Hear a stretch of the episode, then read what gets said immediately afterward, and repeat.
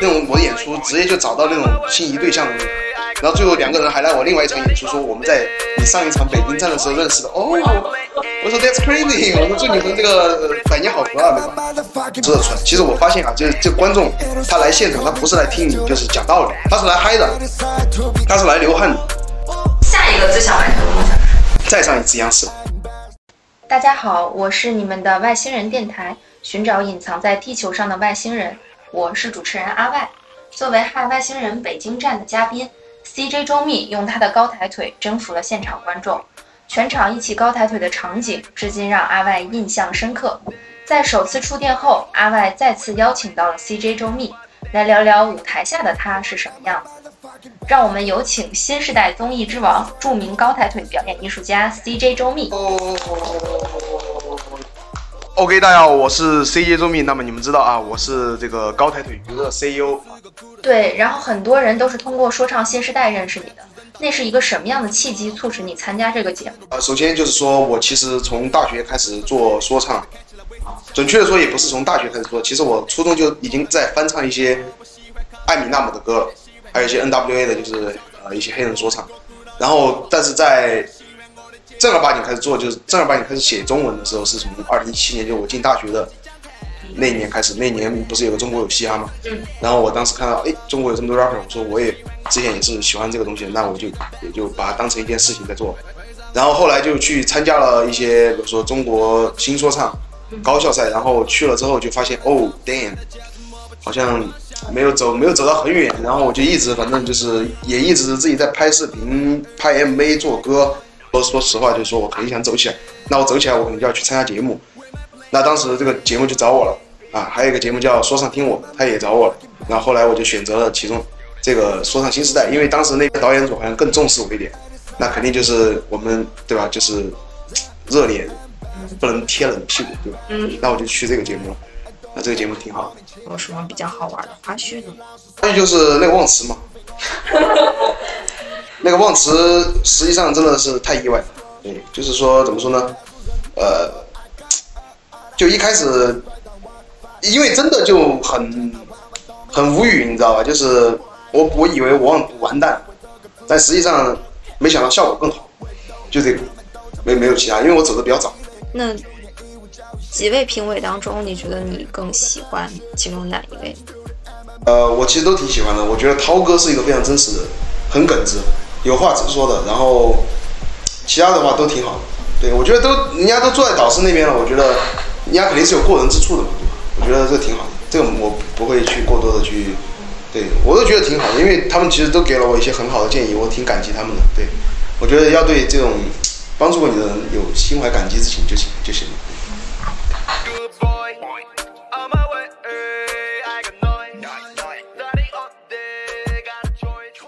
听说你为了录综艺休学了一年，有这样一回事吗？啊，其实不是说录这个综艺休学一年，因为我们录那个节目的时候还在疫情还没有开学，我是录完这个节目之后休学的。我读的那个学校南京艺术学院，它呃八年之内把本科读完就可以了，然后休学可以休两年。然后为什么我要休学？是因为我觉得就是呃，既然出来了，那我这个时候就可以到处去，哎，对吧？就是去工作啊，或者是说。呃，我目前为止，我目前的这个情况，呃，我我如果休学，我可以有更多的时间放在这个音乐和做我自己的事业，对吧？那我觉得就是休学其实也是挺好的，也没有说放弃什么，放弃就是说大不了就是晚个一两年拿个毕业证，对。你觉得如果有人因为你也喜欢上了音乐，然后可能也会有这种想中途终止啊、终止学业呀，去追求自己的梦想这种情况？你会给他们一些什么样的建议？因为之前有这种高中班主任的学生给我用他的电话给我打电话，就说我想我也想搞说唱，然后他马上高三了，哎，我说兄弟，你先把高考，先把大学考上吧，对吧？我说就是就跟搞艺术一样，就是承担轻嘛。他说过这个这个，就是说先填饱肚子再去谈艺术，那我觉得这是对的。就是你现在你要填饱肚子，那就是你先把学上。对吧？因为我在搞说唱之前，我是全身心投入在画画。考上了大学之后，我再去玩这些东西。因为大学它是一个，哎，你都读艺术学院了，那你其实搞那种包罗万象的东西，你都无所谓啊，对吧？就是说也没有说，因为大学完了之后你就找工作嘛，对那我现在做的这个事情也是在为我以后铺路啊，对吧？我理论上来说，我是先把大学考上了，我再去搞的音乐。所以说，呃，如果你在大学的话，你可以选择，但我觉得就是说还是量力而行，就是呃，因为我家庭比较支持我做这个，很支持应该叫，相对于很多来说很支持，是非常支持。所以说，如果就是呃，还是要考虑爸妈的感受，我觉得这个很重要，因为要考虑现实问题，对，就是呃，像很多朋友，我都他们有些可能条件不太好，我就说兄弟，先去找个班，上过边上班边来弄这个，对，不要就是说全部那样让，活在这上，因为这个说实话，这个音乐这个东西，它是这个艺术，它是没有评判标准的，对，真的是你被选，他他呃一个时机有运气，对，有而且不是每个人运气都这么好，对。你的名字为什么叫 CJ 呢？真的是西街周密吗？也是这样的，就是我初中的时候，我在初一之前，我的英文名叫 Tommy。那为什么叫 T O M M Y 呢？就是因为当时我一二年的时候，我去了一次美国，然后我等于交换了一下嘛，就住在那种 host family 里面。然后当时他们就是 Tommy 啊，他们给我取的名字，他们就说，哎，这个这个这个名字挺适合你。然后我就说 OK。然后后来我初二的时候，当时我小小时候一直喜欢玩一个游戏叫《侠盗猎车手》，就《侠盗飞车》。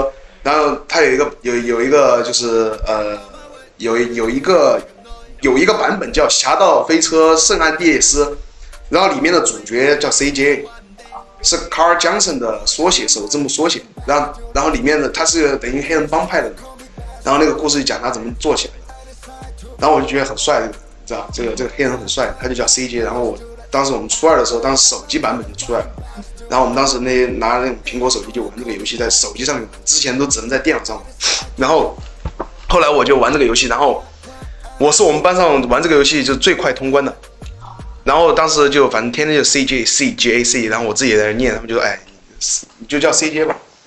我就说的好，我现在不叫 Tommy 了，我说呃就是大家叫我 CJ。然后后来我不是本名叫周密嘛，然后我我之前就。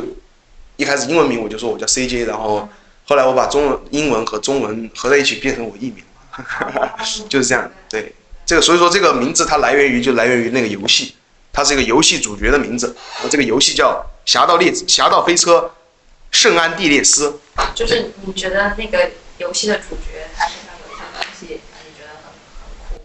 对，就呃那个那个有一句英文，我英文发音其实并不是很标准，但是这这句英文我相信我能够把它说好，叫 “Start from the bottom”。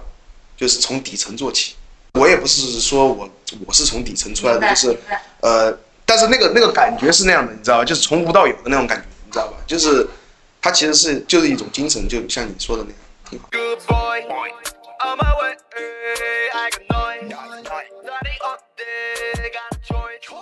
听说你是美术专业的学生嘛？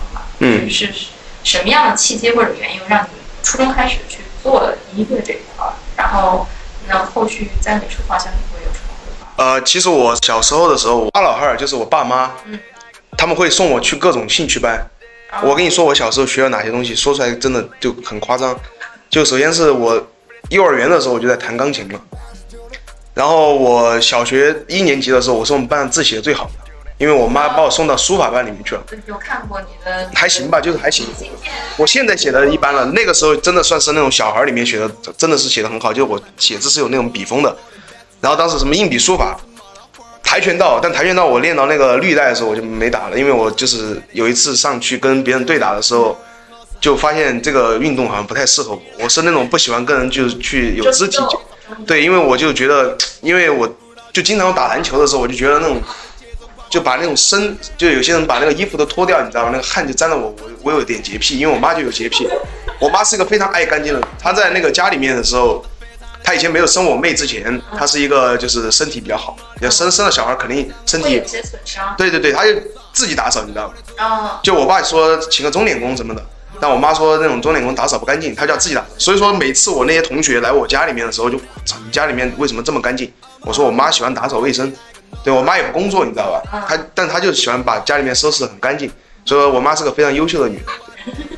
然后除此之外呢，她就是会送我去各种兴趣班，然后，呃，什么跆拳道、钢琴、什么硬笔书法，还去学过那种表演。啊，表演是什么呢？就是小学三年级的时候，我去到一个叫什么人民艺术之类的那种艺术团里面去，在成都市中心天府广场旁边的一个咔咔果果里面，嗯，然后里面一些厂房他把改造改造成了，然后里面我就我每周六会过去学唱歌，然后学呃学表演，然后学那个跳舞啊什么的，但是只学了半年我就没学了，为什么？因为有一次那个表演课的时候，我上了第二节课，那个老师他让我们表演，他说现在你要想象啊，你们一群人在沙漠里面没有水喝，他说你这个时候一定要展现一下，就把这个演出来。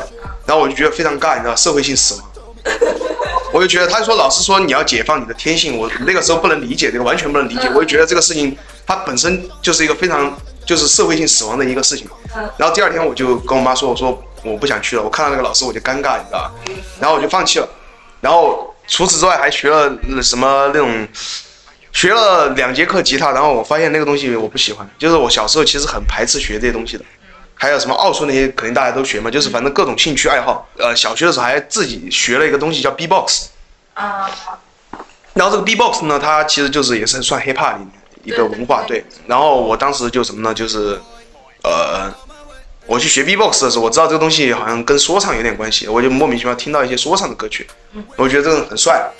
然后再加上我玩那个那种游戏，那种那种美国游戏，你坐到那个，比如说你抢了一辆车，你坐上一辆车，然后你会发现那个车上电台放的全都是那种说唱音乐，这个很帅。然后我觉得那种很帅的东西，然后我就浓厚的兴趣。对，然后再加上我又从美国待了几个月，然后回来哇，就觉得这个东西很帅。然后那个时候我听什么听林肯公园啊，什么呃他一些说唱，然后还有阿姆。什么 N.W.A 啊，什么. Dre 这些，反正就听这些。然后我当时就反正自己翻唱嘛，然后就做这个，就是我去呃翻唱这些东西有一个什么好处呢？就是我会，它里面有些单词我肯定听不懂，嗯，我就会去查，结果它就从侧面就增加了我的词汇量，你知道吧？然后我经常就脱口而出一些老师都不会教的一些东西，嗯，对，然后然后这个东西它就让我觉得我跟别人不一样，你知道吧。然后我这个人从小到大就是我想跟别人不一样，就是我这个是一个比较有性格的，对。所以说这个东西大家都在听那种，比如说我举个例子啊，Love the way you lie 那首歌，就是蕾哈娜和阿姆，所有人我说唱这个你会唱吗？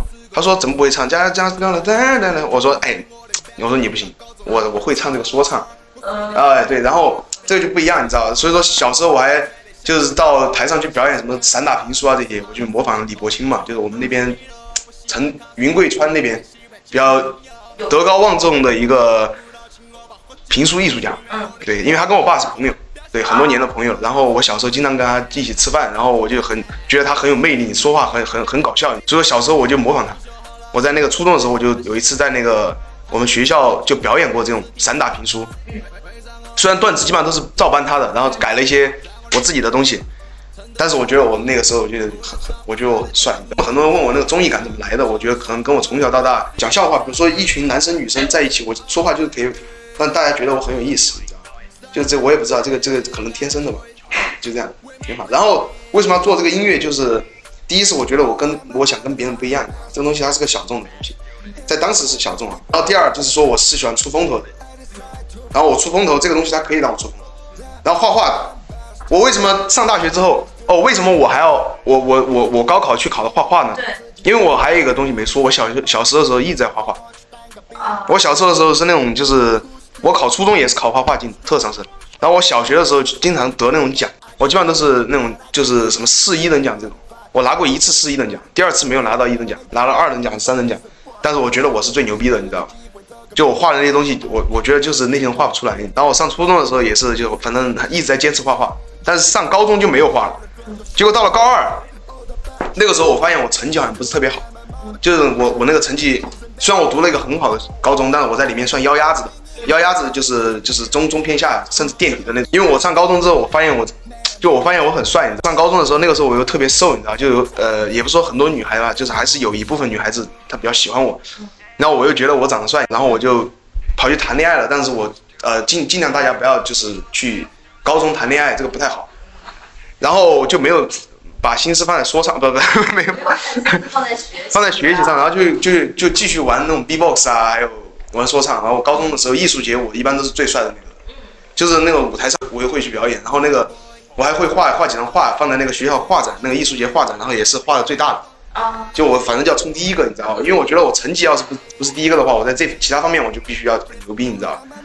但实际上这个东西对高考也没什么用。但后来我就知道有可以去考艺考，我就跑去画画了，然后就考考上那个南艺了，然后就去上大学。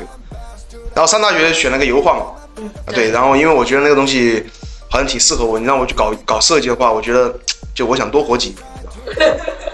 那个东西他每天熬夜啊，你自己做演出不是也要经常晚上，然后啊、不一样，就是怎么说呢？设计，啊、我说句我觉得是比较难听的话，但是我觉得是说的是对的。就设计你你是在服务别人，嗯对吧？嗯，但是你演出，我觉得是我在为自己打工，啊不也不能这样说，我觉得，就设计的话，他他感觉是拿钱办事儿。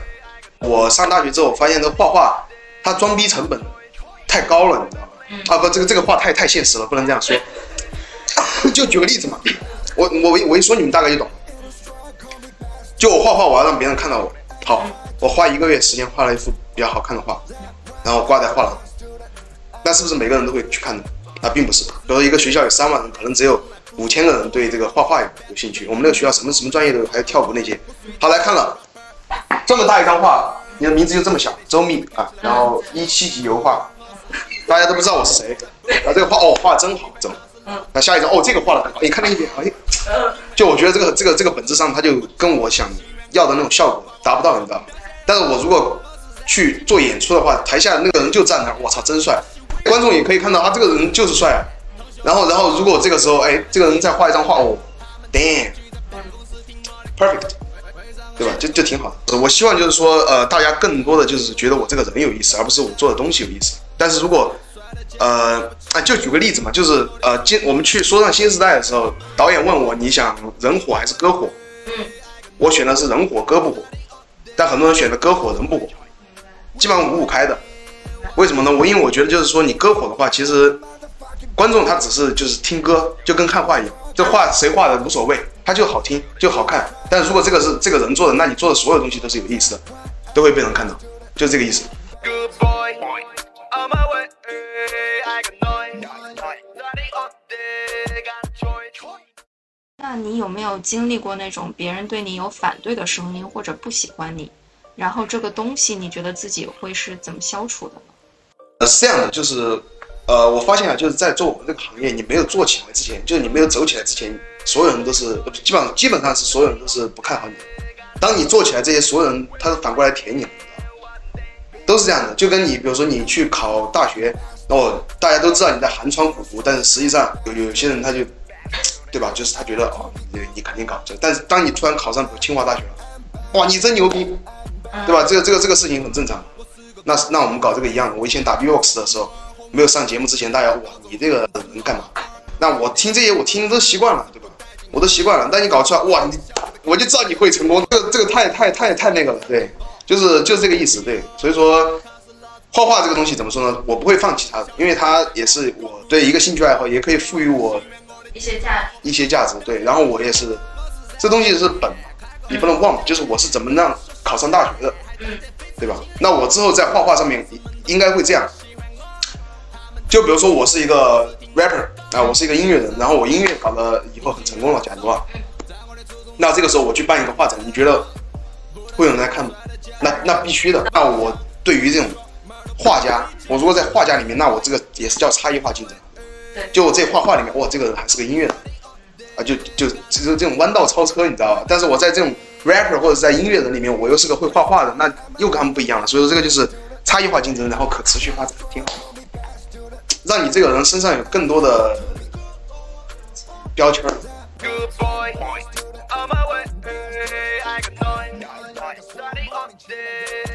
你刚才没有说，其实，在你有一定知名度之后，也会有一些负面的、不好的声音或者评论，你自己是真的不会介意吗？还是怎么说？啊，怎么？说呢？就是说我投了很多的时间和金钱在我的事业上面，但是我肯定知道有这这就我投了这么多钱和时间在我的这些音乐啊事业上面，你这些就在背后敲下键盘，我其实不是很无所谓，对吧？这完全就是就是。但是你要知道，有人有人说你，才说明你你你你被别人看到了。如果全都是夸你好的，比如说我以前没走起来，那身边都是哇牛逼，你这个歌可以的，对转发嘛朋友圈。但你火了之后，对吧？就就就肯定会有人说你，说你说明你大部分有有更多人知道你，这个是好事情。前一阵子你办了自己的2021全国巡演，然后首先恭喜演出成功，身边很多看了现场的朋友都反馈很燃很炸，然后票超所值，跟你一起高抬腿，非常的开心。嗯，包括在五月底嗨外星人北京站的现场，我们也见识到了现场有很多观众是为你而来的，然后被你的高抬腿、把闹钟关掉这些歌深深的带动，然后现场呢把手机和闪光灯都借给到了你。这些乐迷是让你更热爱舞台、热爱音乐的原因之一。对，首先就是说你要知道，就是说呃，这个这个国内这么多 rapper 已经很多了嘛，对对吧？已经已经很多了。那这些粉丝能够从这么多人里面他喜欢你，那那你觉得这个是一种缘分啊，对吧？你跟这些粉丝也是缘分。大家都知道，就是从我的那个舞台可以看出来，就是说我的这个演出是非常卖力的，对，就绝对是很卖力的对。就我觉得就是说我看了很多说唱歌手的演出，我就拿我自己评价吧，我觉得就是说我相对来说还是算比较卖力的，就是歇斯底里可以说是，而且每次演完了基本上我都没力气了。为什么我要这样做呢？其实我其实可以像很多人就是随便唱着就走了，就是我可能都不会流太多汗。但为什么我每次身上全是打湿，然后很炸呢？就是说我觉得人家首先花了钱来看你这个演出，那你只要把演出做好，那你就对得起他们。对，你要对对得起人家买的这个票嘛。然后人家大老远有些甚至从外地坐飞机过来的，对吧？你一定要就是说把这个演出做好，就是尽力，一定要尽力，对，不能水。其实之前有很多人反馈说，看你的演出仿佛是有情节设计，就是剧本脚本一样的。这个你是也是你表达差异化的没有，一种其实很多？是真的是意外。比如说有些时候我跳着跳着那个耳返就掉了，它的电池直接掉下来，那个有什么办法吗？你不可能让我不跳嘛。然后那个耳返那个东西，因为现场我是控制不住的，就我那个情绪一上来，真的就是他们很多人说我是甲亢说唱，但实际上我没有甲亢，我实际上没有甲亢。你知道 Travis Scott 吗？就 Travis Scott 就那个倒钩啊，倒钩联名，他是个美国说唱歌手，你去看下他那个现场，人家那个才是真正的真正的甲亢说唱。但那兄弟有没有甲亢我不知道，但他那个更像甲亢了，你知道吧？就相相对于我而言，就我从一开始实际上是模仿别人的，一个黑人 rapper，一个很很有名的 Travis Scott 对。但后来我发现我找到了我自己，就怎么说呢？就是说你一定要嗨起来，观众才嗨起来。就观众来现场，包括我前段时间我在舞台上唱了一些情歌，在下面都要睡着了，就我能够感受得出来。其实我发现啊，就是这观众他来现场，他不是来听你就是讲道理的，就是讲道理，就是讲我怎么怎么样，他是来嗨的，他是来流汗的。所以说，其实演出的话，如果可以的话，就更多的还是唱一些比较炸的歌，对，有点好听的歌留在家里面拿耳机听。就是让大家有更多现场的感觉。对现场的感觉，我觉得现场才是最重要的。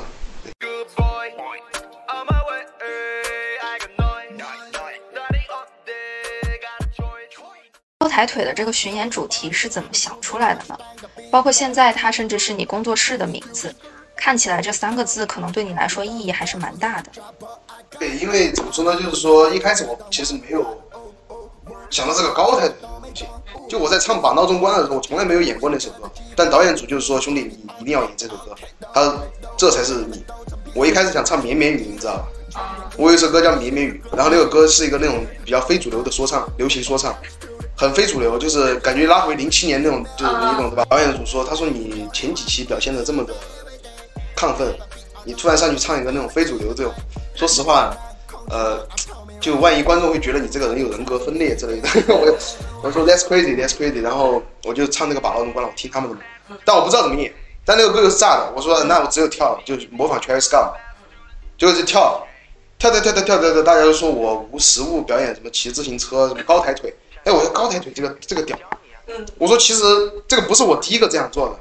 就之前你看很多那种说唱歌手在，比如说有嘻哈或者是在新说唱的舞台上，他都表演过。他不是要表演，他就是那个到那个点了，他就对那个动作，他就是可以抬腿，那个抬腿他就是照跟着那个鼓点。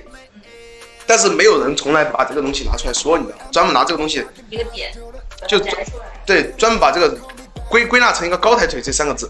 那我就说没有人，那我那那我把它归纳一下。我觉得这个既然是哎观众给我的一个梗，那我就把这个梗，对吧，玩起来，也是一个很有意思的点。那我高抬腿，后来我就想了一下，高抬腿这个东西，就我看到那种我在台上高高抬腿的时候，下面很亢奋，然后那些粉丝给我发私信就说，哦，我今天看完你演出，我抑郁了一个月，一下就不抑郁了，你知道吧？就包括我去看那些国外 rapper 那种演出，人家那种照的，真的，你看完之后，你比如说你今天不开心，或者你对生活没有激情，你看完之后，你真的至少可以让你保持一个星期的亢奋，就你会上头，你知道吧？然后这些粉丝看完我的演出一样的，就是我发现这个东西它可以给人那种力量，带来一些正。对正能量，就也也不管不是正不正能量，就是就只是让你这个人嗨起来。因为很多人其实像我以前不知道自己要干什么的时候，我每天其实一天的生活我是非常低沉，低沉的，就是亢奋不起来，就缺少那种年轻的活力。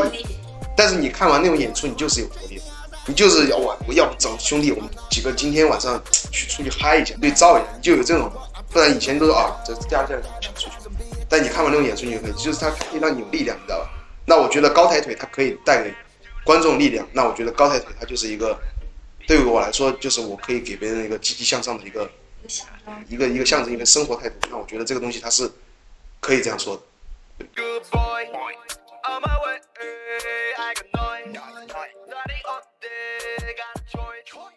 在因为你自己开了自己的公司，然后自己去运营，包括自己也在做一些商务的东西，也算是自负盈亏吧。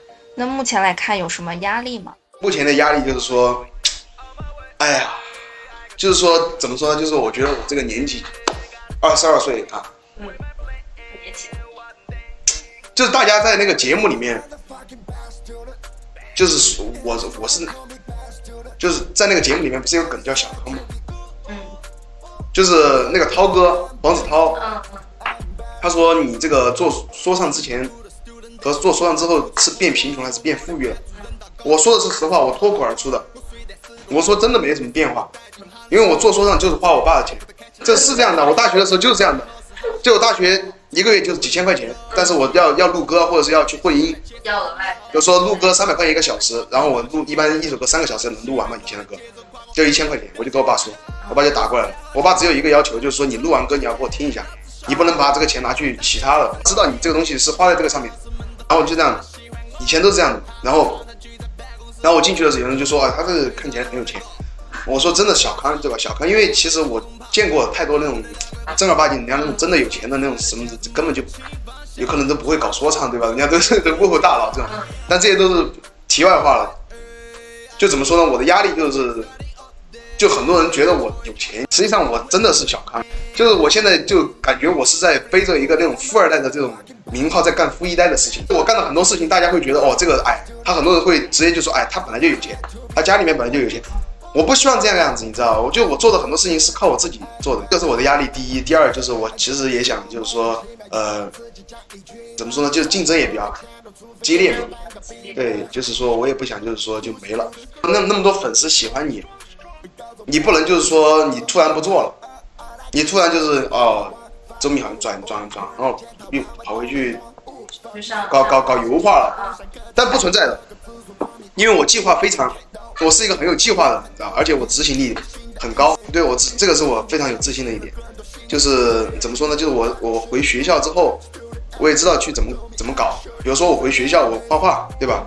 但是我不会影响我的事业，我甚至会找一个团队，视频团队来帮我拍我这个怎么把这最后一年大学读完的，那有可能是外星人赞助的，这都都说不清楚啊，对吧？这我觉得这个很有意思啊，就是我，我觉得你如果能把你的生活也变成一个有意义的事情，然后展示给别人看，但这个是正面的吧，我不会把负面的展现出来，当然我也没有什么负面的，我还是想就是说这些喜欢我的人或者是还不知道我的人，他能知道我，然后也觉得哦这个人他身上的一些东西是可以去学习的，就我还是想成为一个就是说能够呃影响对对这种社会有正正面影响的一个的一个人。对，这个这个是我想做的事情。虽然说我的那个传播媒介是我的演出或者是我的音乐，但是实际上我想做的还是说做一些好事情。对，嗯嗯。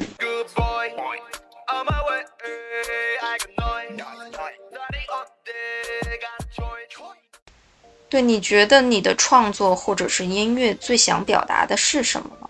呃，我我的音乐分为两种，第一种是那种听好听的，也就是戴耳机去，哎，对对对，就是那种呃情歌嘛，情歌，然后一些比如说不再多余这种，现在写出来这种，这个就是我觉得是对呃，就是至少是我所理解的这些听众，不再多余是什么意思？就我以前也上过班，对吧？我在大学的时候也出去兼职过，那很多时候我会很迷茫，我不知道我在干嘛。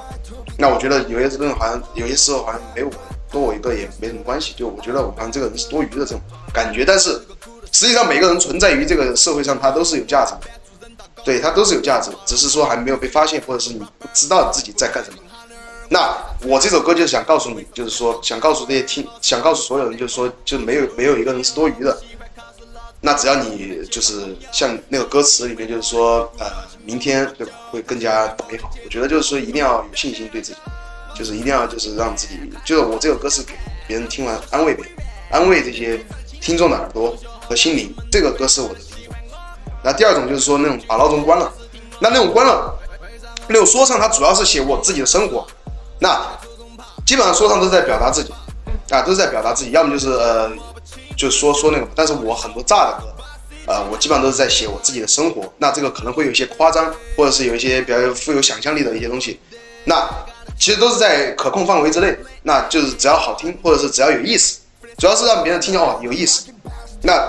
它主要的目的是什么？它主要目的是现场服务于现场，就我这个东西，我是来现场，我是让观众来嗨的。那好听的歌像不再多余，那你在家里面听，我现场哎也可以唱。对，所以说其实这个呃我的歌想表达的一个什么内涵呢？就是要么就是我要让你嗨起来，我要么就是我要让你觉得很舒服，就这两个东西。一个是可以服务于你在家时候的耳朵，还有一个就是服务于现场。让你在现场的时候感受到这种真的炸的很嗨的一些氛围。听周密的歌嘛，就是一条龙嘛，可以嗨又可以让你哭嘛。对。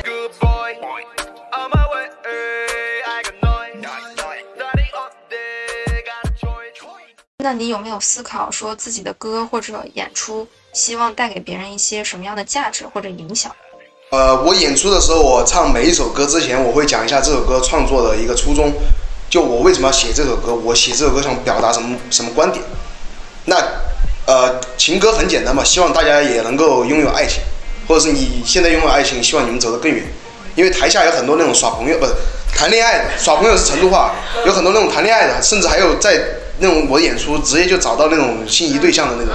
然后最后两个人还来我另外一场演出，说我们在你上一场北京站的时候认识的。哦，我说 That's crazy，我说祝你们这个百年好合啊，对吧？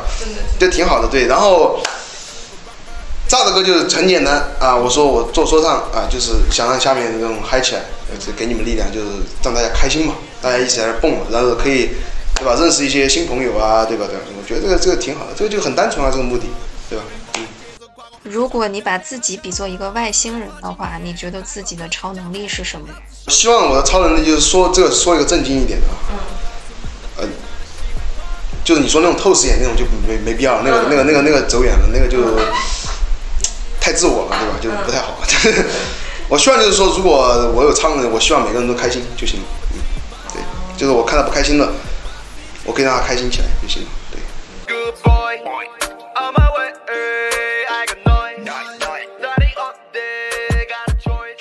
那今年你也和妹妹萌萌一起上了爱奇艺的综艺《我的小尾巴》这个节目，之前是不是也没有什么时间跟妹妹去相处？和妹妹一起上这个节目开心吗？那个妹是我亲妹。嗯。很多人粉丝啊，还有那种当面问我的。嗯。他那个是节目组给你找的妹妹？我说。嗯嗯。对，我说怎么可能？嗯。我那个在我家里面拍的。我说我为了上个节目去找个妹妹。怎么可能？我然后我就说这个我亲妹妹，然后我高二的时候她出生的。哦。然后我高三了之后就你知道吧？嗯。就上大学去了，然后基本上每年回来两次吧。就看着，反正每次回来她就高高高一高一点，每次回来高一点，然后那个语言越来越通了，对？思维越来越活跃了。然后在那个节目之前，我真的就没有跟她单独相处超过五个小时的时候，对吧？然后我就觉得借这个节目也可以真的去跟我妹，而且说一句比较好，就是我觉得是对的话，就是说那个节目它可以把这个，比如说哎，萌萌五岁的时候记录下记录下来，那这个一辈子都可以看。对当他以后有时候有二十岁了，有时候成年了，那我们再来看一下这个节目，那我觉得会很感动啊，对吧？这个是一个很美好的事情，对吧？这个机会很难得啊，我就觉得那我就录这个节目。有没有什么录制节目期间的小故事、小花絮可以在这里跟我们分享一下？其实没有什么，那表现出来基本上都是，对就节目里的状状态就是，对对对对对。但是那种录那个节目还是比较累的，因为每天晚上其实他睡觉的时候他是没有放我怎么，但实际上把我妹哄睡觉是一个非常漫长的过程。然后哄完了之后，我还要去备产和后产，嗯基本上每天晚上都弄到三四点。所以说你看那个节目里面，我经常打呼还有点累，其实是确实是比较辛苦。对，但实际上那么多节目组的人，你要陪你在那儿对吧拍，都都都累都累，就是这个没有谁是轻松的。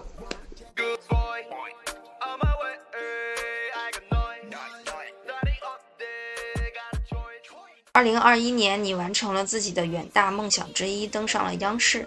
那你的下一个梦想是什么呢？再上一次央视。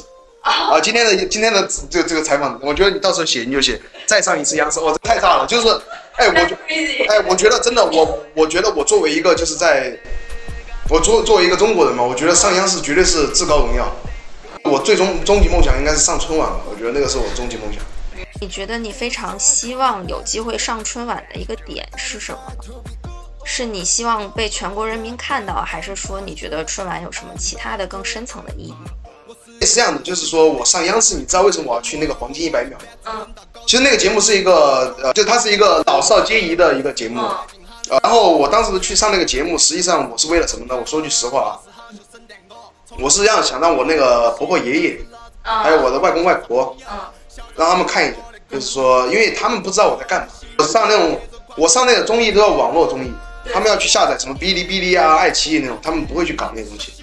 但是如果我能让他们直接在电视上看到，哎，他的这个孙儿在电视上表演，那绝对是很非常非常，我觉得是可以完成一下，就是他们这种一种就是这种感觉，就是他们当时看了还给我发语音，就听到我非常感动，你知道吗？就是他们说，哎，我看到自己孙儿这样，这就够了，兄弟。哦，对啊就就就非常就这个事情就非常牛逼了。对我其实上那个节目主要是为了这个，对吧？你那上春晚就更不用说了，对吧？我这个是至高荣耀.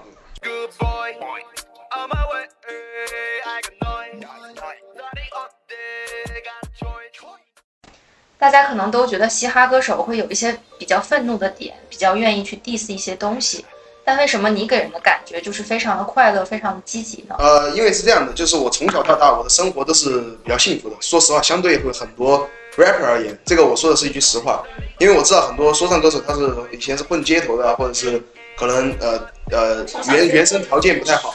对对对对，你要经历过很多这种磨难啊之类，但实际上我说句实话，从内心我就不装逼了，我是真的没有经历过那种就是大起大落的这种，从小都是父母保护的比较好的一个小孩儿，所以说你让我真的去写那种东西，愤怒我真的愤怒不起来，我不知道为什么我要愤怒，因为我觉得我过得挺好的，对吧？我为什么要愤怒？我也不喜欢，我也我也不希望去得罪人，你知道吧？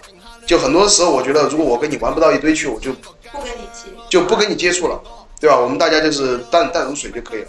就是所以说我这个人是没有什么戾气，或者是说没有，呃，对这个没有任何抱怨的。对，对我觉得我已经很幸福了，你知道吧？就我能够在呃这个年轻的这个年纪，我能有这个时间，或者是我有这个条件去做我想做的音乐，我觉得这个已经很好了。因为这个世界上我知道有很多人就是过得不太如意，所以说为什么我说我做音乐，我也希望别人能够开心。我没有说我做音乐我是为了批判或者是乱七八糟的事情，这个是我的。我觉得我做音乐，我就就就能就就干这个事儿，对我没有任何需要去说的事情，你知道吧？真的，我身边很多，我大学我接触过很多那种就是搞说唱的朋友，人家真的人家就是确实挺不容易的。说实话，就是为什么我能够把这个看得这么清楚呢？因为我没有去跟，就是我因为我身边那种以前一些发小或者一些朋友，就是大在大大家眼里就是那种富二代，就是酒吧里面去玩的那种。我没有跟他们一起玩，就有过年过节可能会一起吃顿饭，但我不会去跟他们玩。如果我跟他们玩，我早就废了。对我现在能坐在这个地方，跟大家一起讲这种正事儿，那说明我是一个非常，对吧？就是向上的一个，至少是我觉得我是比较向上的。Good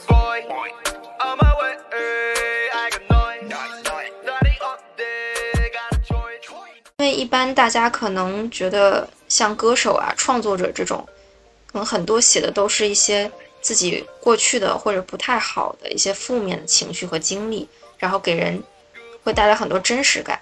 像你现在的状态，可能就是非常的开心，然后你会担心说，别人觉得你不真实吗？我从来没有收到过这种评价，因为我这个人从内而外就是这样。就是如果我去写一些那种，呃，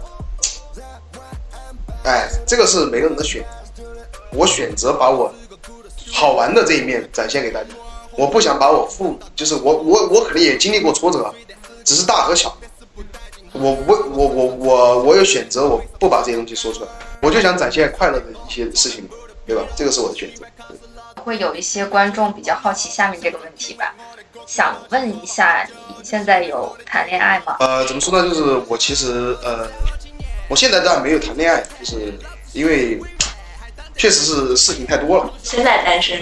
啊。对，现在是单身，我现在就事情太多了，我其实真的想就，因为我其实还是说说说说那个，就是还是想先多赚点钱吧，对吧？先多赚点钱，就是我们再来考虑这个事情。因为其实我是一个无法一心二用的，我我我谈恋爱的时候，我真的就不想去搞这种事情，我一我歌都不想做，我也想天天就对，腻在一起。对，其实那个、呃、怎么说呢，就是从你是一个上升期的情况上来说，呃，不太合适，因为我知道有很多人可以一心二用。嗯，我说的一心二用不是脚踏两只船我知道。啊，我说的是就是说把事业和爱情都可以做得很好，但我不是这种。对我可能要谈恋爱，我真的就什么都不管了，那我就谈恋爱了。但是谁说得清楚呢？这个东西，对吧？就是走一步看一步嘛，就是什么东西你不要去，因为我之前就是我我爸就是怎么说我的，他说你这个人呐、他说你把之后的比如说十步棋全部都已经知道怎么下了，其实这样你会很不快乐，嗯，你会你给自己压力太大了。缺少。他说你这样吧，你就下个三步就够了，你不要去想那么多，你把那有些东西你想太明白了，反而你不高兴。Boy,